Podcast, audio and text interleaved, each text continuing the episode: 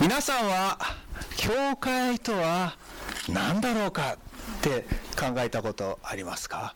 教会って一体何なんだろうか、えー、教会は建物のことなのか？何のことなんだろうか？まあ、いろいろな考えがありますが、えー、少なくとも聖書のコリント第一の手紙12章にはですね、コリント第一の手紙12章の27節には、このようなことが、教会とはこういうことだと書いてあります。コリント第一の手紙12章の27節コリント第一の手紙12章27節には、こう書いてあります。新約聖書の316ページ。えーあなた方はキリストの体であり、また一人一人は、えー、その部分です。神は教会の中にいろいろな人をお立てになりました。第一に使徒、第一に預言者、第一に、第三に教師、次に奇跡を行う者、その次に病気を癒す賜物を持つ者、援助する者、管理する者、威厳を語る者などです。皆が使徒であろうか、皆が預言者であろうか、皆が教師であろうか、皆が奇跡を行う者であろうか、皆が病気を癒す賜物を持っているだろうか、皆が威厳を語るだろうか、皆がそれを解釈するだろうか、あなた方、もっと大きな賜物を受けるように熱心に努めなさい。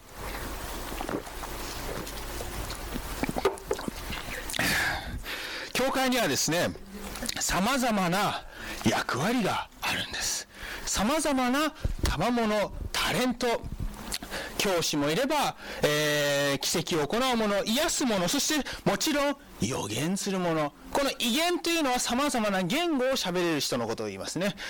そういう様々な賜物、それぞれ違う賜物、才能を持っている人たちが集まって、イエス様、神様のミッションを、神様の使命を果たす。それが教会なんじゃないかと思います。この神様の使命、神様のミッションっていうのは、一言で言うと、大宣教命令。知ってる？Go therefore and teach all nations, baptizing them in the name of the Father, Son, and Holy Spirit. 行け福音を告げろ行け全世界へそれが大宣教命令ですね。えー、様々な賜物、それぞれを、それをみんなで共有して力を合わせていく。まあ、そんな中でですね、教会って言ってもいろんな種類があるんです。キリスト教だけでもうアメリカだけで少なくともこれ一番少ない数で3000人によっては3万以上あるんじゃないか。というそれぐらいたくさんのキリスト教会の種類があります。その一つがアドベンチスト教会。でアドベンチスト教会は聖書の予言されている残りの民だ。って主張してますが、これはどういう意味なのかってちょっと考えたいと思います。黙示録12章の17節を開いてください。黙示録の12章の17節このセブンス・デ・アドベンチスト教会って一体何なんだろうか？存在意義は何なんだろうか？黙示録12章の17節にはこういう言葉が書いてあります。竜は女に対して激しく怒り、その子孫の残りの者たち、すなわち神の掟を守り、イエスの証を守り通している者たちと戦おうとして出て行った。そして竜は海辺の砂の上に立った。竜、竜、ドラゴン、悪魔、サタンのことですね。竜が怒ってるんです。誰に対して怒ってるか。それは、この残りの民って人たち。The remnant。残りってことは何かの残りですね。例えば、あ、残り物を今日の朝ごはん食べようの残りですね。あそういうことでですね、残りの民というのは何かの残り。これはどう、何の残りかというと、初代教会。最初のイエス様の弟子たちがイエス様から引き継いだその教えを共有して出来上がったその初代教会の残りの民。その初代教会と同じ精神を持っている残りの民。そういうことなんです。純粋に神様の、え、教えに忠実に従う教会、えー、その残りの民に対して竜は怒っている。なぜそれは2つ特徴があります。神の掟を守りイエスの証を守り通している。これが決定的な2つの特徴です。この黙示録見ますと竜と神様の戦いもっと言うと竜とミカエルの戦いですね。ミカエル who is like God っていう意味なんです。ミカエルってですねヘブライ語では神様のようなお方っていう意味なんです。ミカエル。マイコー who is like God. 面白いですね。ちなみにミカエルってイエス様のことです。はい。えー、目視録12章17節ではですね神の掟を守りイエスの証を守る。神様の掟というのは、まあ、聖書の教え、まあ、もっと具体的に言うと10回ももちろん含まれてるんじゃないか。そしてイエスの証って一体何なんだろうかって考えた時に出てくる聖句が黙示録19章の10節です。黙示録19章の10節。この残りの民という教会の特徴2つ。1つは神様の戒めを守る。2つ目はイエスの証19章の10節にはこう書いてあります。私は天使を拝もうとしてその足元にひれ伏した。すると天使は私にこう言った。やめよ私はあなたやイエスの証を守っているあなたの兄弟たちと共に仕えるものである。神を礼拝せよ。イエスの証は予言の霊なのである。これですね。この黙示録を書いたヨハネが幻を見ている中で天使が来たんです。でヨハネは驚いて礼拝ああって礼拝しようとしたらやめよ Worship God 神を礼拝せよって言うんですね。私は同じです。神様のしもべです。って言ったんですね。でその後にイエスの証とは予言の霊これ The testimony of Jesus is the spirit of prophecy ですが、イエスの証とは予言の霊。すなわち予言の霊とはイエスの証。どういうことかっていうと、イエスの証っていうのは、イエス様のことを証しすること、すなわちイエス様の教え、イエス様の生き方、イエス様のことなんです。で、イエス様のことをもっと深く知るために、イエス様ともっと深い関係になるために、予言の霊というものが与えられてるんです。この予言の霊というのは、予言って単語はですね、実は漢字2種類あるんですが、この聖書で出てくる予言の世は、預かる言葉って書いて予言なんです。もう一つ一般的に占いとかそういうのは、もう一つ預からない言葉、預からない言葉じゃないですが、ただの予言なんですね。ただの予言。えー、未来どうこう、どうどうどうどう、こうなるとか、ああ、おそらく、1週間後に雷があの家に落ちるとか、そういう予言ですね。はい。それははただの予言。でも聖書の予言というのは、神様の言葉を預かるという意味での予言なんです。まとめますと終わりのこの残りの教会というのは2つの特徴があります。1つ神様の教えを全部大事にする。2つ目はイエスの証イエス様中心。そしてそのイエスの証イエス様をもっと深く深く、えー、知るために証のあ予言の霊というものが与えられるんです。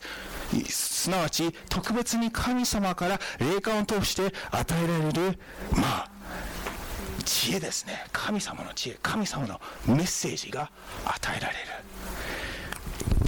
この2つが残りの民の特徴だと、えー、昨日の夜ですねあの霊感と予言についてのお話が青木先生に、えー、よって持たれましたが質疑の質疑応答の時間などもあって非常にいい学びだったと思います。で今日の午後もですねエレン・ワイトの絵本タイムがあります、えー、5月に新しくですね福音社がエレン・ワイトについての絵本を英語から日本語に訳して出します。素晴らしいです、えー、そして今回はですね限定公開で午後にえ絵抜きの絵本を一部公開します。文章だけになりますが、絵本の最後に必ずディスカッションクッションも子供から大人まで楽しくエレン・ワイトの生まれからしま亡くなるまでもう生涯を全部面白いエピソードがたくさんたくさんある。絵本を限定公開今日します。えー、今朝はですね、もっと考えたいのはですね、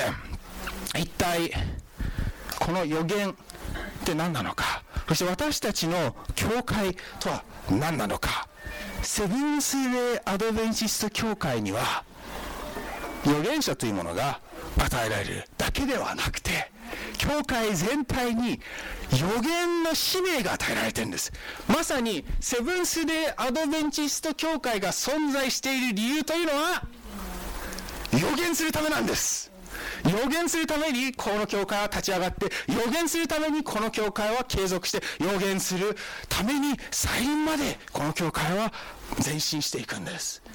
予言する教会。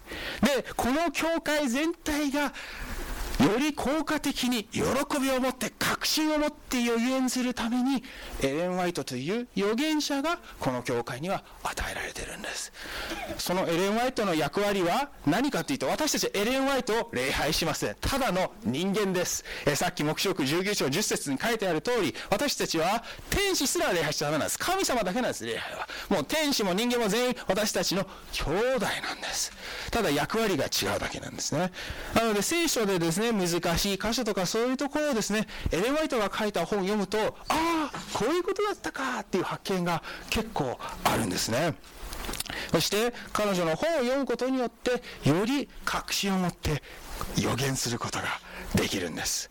でこの予言っていうのは具体的に何のメッセージ？三天使のメッセージなんです。三天使のメッセージ。一言で言うと信仰による義。もっと分かりやすく言うと絶対的な神様に対しての信頼。いかなる状況においても神様を信頼して前へ進む。信仰による義。そのメッセージがを大胆に予言するのが私たちの教会の使命だと思います。さてそんなセブンステイアドベンチスト教会ですが、えー、私たちの教会のもう代表的って言ってもいい聖書の箇所があるんです。どこだと思いますか？もうセブンステアドベンチス教会の代表的な箇所。ああそれもありますね。黙示録14章の。もう一つ。もっと代表的。はい。ああダニエル8章14節。それもあるね。あそれも確かにあるな。じゃもう一つ代表的な。それについては話しません。ああちょっと話すか。あ分かった。もうこ答え言っちゃいます。Revelation chapter 10どう？ピキチ君。Revelation chapter 10黙示録の10章なんですよ。黙示録の10章。開きましょう。これも初めて黙示録10章を読んで理解した時も心がボーボーボーボー燃えちゃいました。黙示録10章です。心がボーボー燃えたい時には黙示録10章を見ましょう黙示録10章、えー、せっかくなので全部読みます黙示録10章えー、本当に素晴らしい箇所です。黙示録10章1節から読みます。私はまたもう一人の力強い天使が雲を身にまとい、天から下ってくるのを見た。頭には虹をいただき、顔は太陽のようで、足は火の柱のようであり、手には開いた小さな巻物を持っていた。そして右足で海を左、左足で地を踏まえて、獅子が吠えるような大声で叫んだ。天使が叫んだ時七つの雷がそれぞれの声で語った。七つの雷が語った時私は書き留めようとした。すると天から声があって七つの雷が語ったことは秘めておけ。それを書き留めてはいけないというのが聞こえた。すると海の上の上に立つのを私が見た。あの天使が右手を天に上げ世々限りなく生きておられる方にかけて誓った。すなわち天とその中にあるもの地とその中にあるもの海とその中にあるものを創造された方にかけてこう誓った。もはや時がない。第7の天使がラッパを吹く時神の秘められた計画が成就する。それは神がご自分のしもべである預言者たちに良い知らせともして告げられた通りである。すると天から聞こえたあの声が再び私に語りかけてこう言った。さあ行って海と地の上に立っている天使の手にある開かれた巻物を受け取れ。そこで天使のところへ行きその小さな巻物をくださいと言った。すると天使は私に言った。受け取って食べてしまえ。それはあなたの腹には苦いが口には蜜のように甘い。私はその小さな巻物を天使の手から受け取って食べてしまった。それは口には蜜のように甘かったが、食べると私の腹は苦くなった。すると、私にこう語りかける声が聞こえた。あなたは多くの民族、国民、言葉の違う旅、また王たちについて、再び予言しなければならない。Prophesy again. 黙示録10章。えー、っとですね、僕がですね、聖書を読むときにですね、より深く理解するためにですね、まあ、イメージしていくのが好きなんです。というか、イメージしながら、考えながらすると、なるほどって理解できるんですね。なので、ちょっと一節からイメージしていきたいと思います。まず、ここには一人の力強い天使がいる。はは力強い天使ですね。この力強い天使には手には開いた小さな巻物を持っている。OK? 小さな巻物。で、さらに読んでいくと、片手が、なんだって？あ片手じゃない、片足が海に。片足、片足が地上に。そしてもう一つはさらに右手が、右手は天に上げて誓いの言葉を語ってるって。誓いの言葉が何かっていうとこれよく見るとですねこの6節誓いの言葉これ第 10, 10回の第4条安息日の掟を引用してるんですよ。右足海左足地上片手に小さい巻物が開かれた状態で天に右手を上げて誓いの言葉を言うんです。地と海と全てを創造されたお方を不がめって第4条安息日の掟を引用してその時に時がなくなった。時間切れ。予言の時間が切れた。もう終わりが近い。そんな中で神様が幻でこう言うんです。さあ行って海と地の上に立っている天使の手にある開かれた巻物を受け取れ。そこで小さい巻物をくださいと言うと。これイメージしてほしいんですが海と地上って言われた時にピンってきた人。あってなった。僕はあってなっちゃったんです。海と地上黙示録13章を見てください。黙示録13章の一節には海の獣が出てくるんです。黙示録13章一節。黙示録13章の11節には地上の獣が出てくるんです。ああ海の獣も地上の獣もどっちも神様に従おうとしている人を殺したいやっつけたいってものすごい凶暴です。この13章読むと。そんな中で海地上もう挟み撃ち絶対絶命的なその状況かなと思う時にですねそのど真ん中片足海片足地上そして右手を天に片手に小さい薪の持った天使がですねいるんです。で私たちの唯一の希望はその天使のところに行って小さい巻物をください。天使のところに行って小さい巻物をください。それが私たちの救いの道なんです。この終わりの時代乗り越える希望なんです。うーん。不思議なシンボルがたくさんありますね。分かりやすく言いますとこの天使は誰なのか。ただの天使じゃないんです。他でもない聖書朗読でもちらっと読みましたがミカエル。マイコー。The Archangel ミカエル大天使長すなわち天国の大将軍であるイエス・キリストのことなんです。イエス様のことなんです。イエス様が片足に海片足に地上で右手を天に上げて左手で小さい巻物で誓いの言葉を発している。イエス様のところへ私たちは行って小さい巻物をもらう。じゃあこの小さい巻物って一体何なのか？何のことなのか？ダニエル書と黙示録っていうのは旧約聖書と新約聖書で別々の書物ですがある意味前半と後半って考えてもいいぐらいもう密接な関係です。ダニエル書黙示録をより深く理解するにはダニエル書が必須でダニエル書をより深く理解するには黙示録が必須もう密接な関係です。でこの黙示録の11章とダニエル書の12章を比べるとああでたくさん分かります。ダニエル書の12章のある意味続きかなって思うぐらい言い回しが似てます、えー、ダニエル書12章を少し開きたいと思います。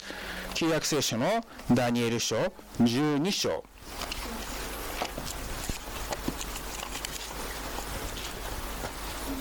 ダニエル書12章のですね、えー、イエス様というのはですね、天使のリーダーなんです。天使のトップ、神様。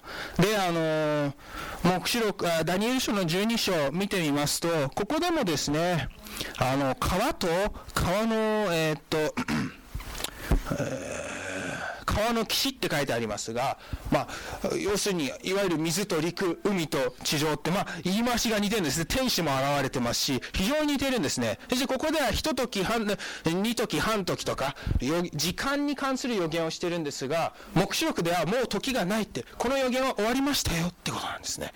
さらにここにはですね、この小さい巻物って何だろうかって考えたときに、聖書中調べても、なかなか小閉まった、閉じた小さい巻物ってほとんどないんですね。ここ。ここにはですね、9節には、彼は答えた、ダニエル書12章9節ダニエルをもう行きなさい。終わりの時まで、これらのことは秘められ、封じられている。英語ではもっと分かりやすい表現で、close this book って書いてあるんです。close this book で目視録10章では open book あ分かりやすいなクローズされてた本がオープンされたんだとこれのことなんです。封印された、閉まってた本なんです。ダニエル書12章で、ダニエルはこの予言意味がわからない。神様この、特にダニエル書8章から12章のその予言のことをダニエルは理解してなかったんです。でも神様は8章から12章のメッセージは封印しとく。終わりの時に開かれるよと。案の定、目視録10章で、このダニエル書の予言が開かれてるんです。この小さい巻物というのは、ダニエル書のこと。もっと具体的に言うとダニエル書の予言のことなんですね。黙示録10章に戻りますがこの水の獣地上の獣絶対絶命かなってそんな時にですね私たちの希望はイエス様そしてイエス様が提供しているこの小さい巻物このダニエル書に含まれた大切な予言のメッセージ大切な希望のメッセージを理解すること受け止めること。終わりの時代は本当に近いと思います、えー、そんな中でですねあのちなみにこの海の獣と地上の獣の正体はもうはっきりしています。ものすごいはっきりしています。で、この獣たちは何がまずいかというとですね、神様に敵対するって聖書に書いてあるんです。神様の教え、神様の思想、神様の考えと真正面から敵対する組織なんです。二つ。政治的組織と宗教的組織。巨大な宗教的組織と巨大な政治的組織が終わりの時代に協力して神様に純粋に従おうと思う人を敵対するだろう。その時に私たちは、この黙示録10章を思い出して、小さい巻物を真剣に受け止める必要があります。黙示録の10章のですね、後半を見たいと思うんですが、黙示録10章の9節からですね、小さい、そこで天使のところへ行き、その小さい巻物をくださいと言った。すると天使は私に言った。受け取って食べてしまえ。それはあなたの腹には苦いが口には蜜のように甘い私はその小さな巻物を天使の手から受け取って食べてしまったそれは口には蜜のように甘かったが食べると私の腹は苦くなった。蜜のように甘いけど腹には苦い。これがまさにセブンス・デー・アドベンチスト教会の始まり。なんならキリスト教会の始まりでもあります。最初はキリストと出会う喜びアドベンチスト教会は再臨がもうすぐ来ると思って真剣にもう全力注いでああ1844年10月22日イエス様が来るやったーってもう喜びに満ち溢れてもうすぐこの苦しみの悲しみの世界でさらばできるやったーと思ってたら10月22日はいつも通り過ぎ去ってしまい10月23日が来てしまった。どうしよう。絶望です。あの蜜のような甘かったあの素晴らしいメッセージが今では腹の中で苦くなってしまってます。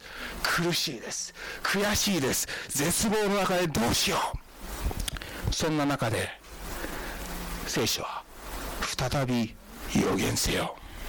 再び予言しなければいけない。Prophesy again! って書いてあるんです。あの蜜のように甘かったのは一体何だったんだろうか。改めて福音の原点改めて神様と向き合い聖書をしっかりと研究しながら祈りを持ってとことん追求していく。よく言われますが1840年代の再臨運動はもう世界中にもうすぐイエス様が来るんじゃないかっていう動きはもう世界中でした。そこら中に広まってました。で1844年10月22日には最低でもですね5万人以上の人が最低でも少なくともアメリカだけで待ってたって言われてます。5万人以上多くが若者です。10月22日が過ぎて10月23日その5万人は50人に減りました。多くの人は絶望で信仰を離れたり元の私生活に戻りました。でも50人ぐらいの青年たちが全員青年たちがなんでだっていや聖書をしっかり学んであの喜びは何だったんだあの密度に甘いあのメッセージは何だったんだとことん聖書をまた祈りを持って謙遜の思いで再び追求してたどり着いたのが今あるセブンス・デ・アドベンチスト教会です。そんな中で聖女の真理やさまざまなものが見つかりました。私たちの使命は再び予言することです。もしかしたら私たち一人一人も何か昔あったクリスチャンとしての喜び。最初にあったあの蜜の甘いクリスチャンの、えー、楽しい交わり楽しい教えあの感動どっかでなくしてしまったんではないでしょうか。どっかで腹の中で苦いものに変わってしまっているのではないでしょうか。そんな時に私たちが必要なのは改めてひざまずいてとことん追求することです。あの蜜の甘さは一体何だったのか。神様と向き合い聖書をもっと真剣に向き合いそしたら必ず必ず再びその救いの喜びをにたどり着くことができるはずです。再び予言せよ。最後にですね一つお話をして終わりたいと思います。ドーシー・トーマス。聞いたことありますか？ドルシー・トーマス、えー、日本語ではドルシー・トーマスかな？あわかんないですが。Father of Black Gospel Music って言われてます、えー、黒人聖歌の父親。あまあドルシー・トーマス。この人はですね実はすごい成功してたジャズとブルースミュージシャンでした。クリスチャンではなかったです。でも1928年にクリスチャンになりました。病気になってそのきっかけで何か求め始めてクリスチャンになりました。1928年。そして 何年かして1932年の8月のことでした。そのこのドーシー・トーマスはコンサートでちょっと遠くに行かなきゃいけなくなりましたピアニストでしたえー、そして遠くに行った時にですね、えー、行く前にですね、躊躇したんです。彼には新婚しや若いお嫁さんがいてですね、もう妊娠でもういつ生まれてもおかしくない、もう生まれそうだっていう状態だったんで、生まれる時には一緒にいたかった。だから躊躇したんですが、まあ、どうしても大きなコンサート、どうしても来てくれって言って、お金も必要だったんで、遠くに行きました。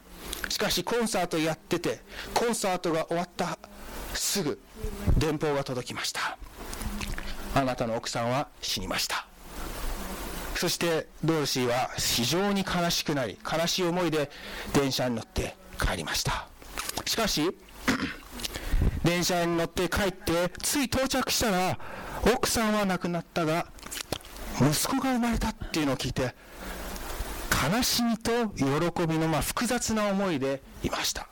しかし次の日その生まれた息子も亡くなってしまいました。もうこのドロシーは絶望の中でもうたった2日間で奥さんと息子を亡くな亡くし家族がいなくなってしまい絶望の中でもううつ状態になって大変な状況に置かれた中でドロシーはある賛美歌を作りました。それが Precious Lord. Take Jesus. Take me home. 日本語の歌詞はこうですがこれは直訳しただけなので大切な主を手を取って導いて立たせてください。私は疲れました。私は弱く擦り切れました。嵐の中夜の中光に導いてください。私の手を取って大切な主を家に導いてください。道がわびしくなるとき、大切な死を近くにいてください。命が消えるとき、泣き叫ぶ声を、呼びかけを聞いてください。手を掴んでください。私が落ちないように。私の手を取って大切な死を家に導いてください。闇が現れて夜が忍び寄り、昼間が過ぎ行ってしまったら私の立つ川で私の足を案内し手を取って私の手を取って大切な死を家に導いてください。この賛美歌を亡くなっ奥さんと息子が亡くなった直後に書きました。でその後ドルシーは世俗的なジャズブルーズの音楽家としての仕事は一切やめて全て福音メッセージゴスペル。の音楽ゴスペルってジャズ。ジャズとブルーズと賛美歌を合体させたのはこの人です。今のマールン・ガスペルミュージックのお父さんです。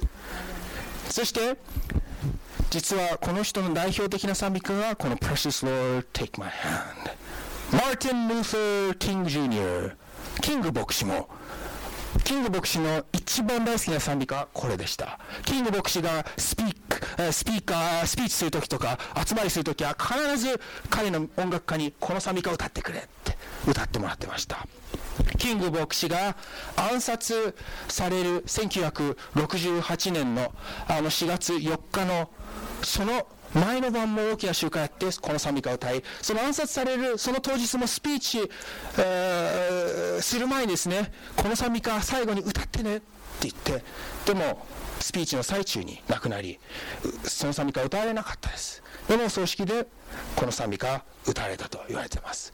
それほどこの賛美歌は幅広いさまざまな人に、えー、喜ばれている。親しまれている。賛美歌です、まあ、ある意味この賛美歌は少しこの黙示録10章のメッセージと似ているかなと思います。私たちは辛い時悲しい時そういう時も時にある。でもそんな中でも再び予言する。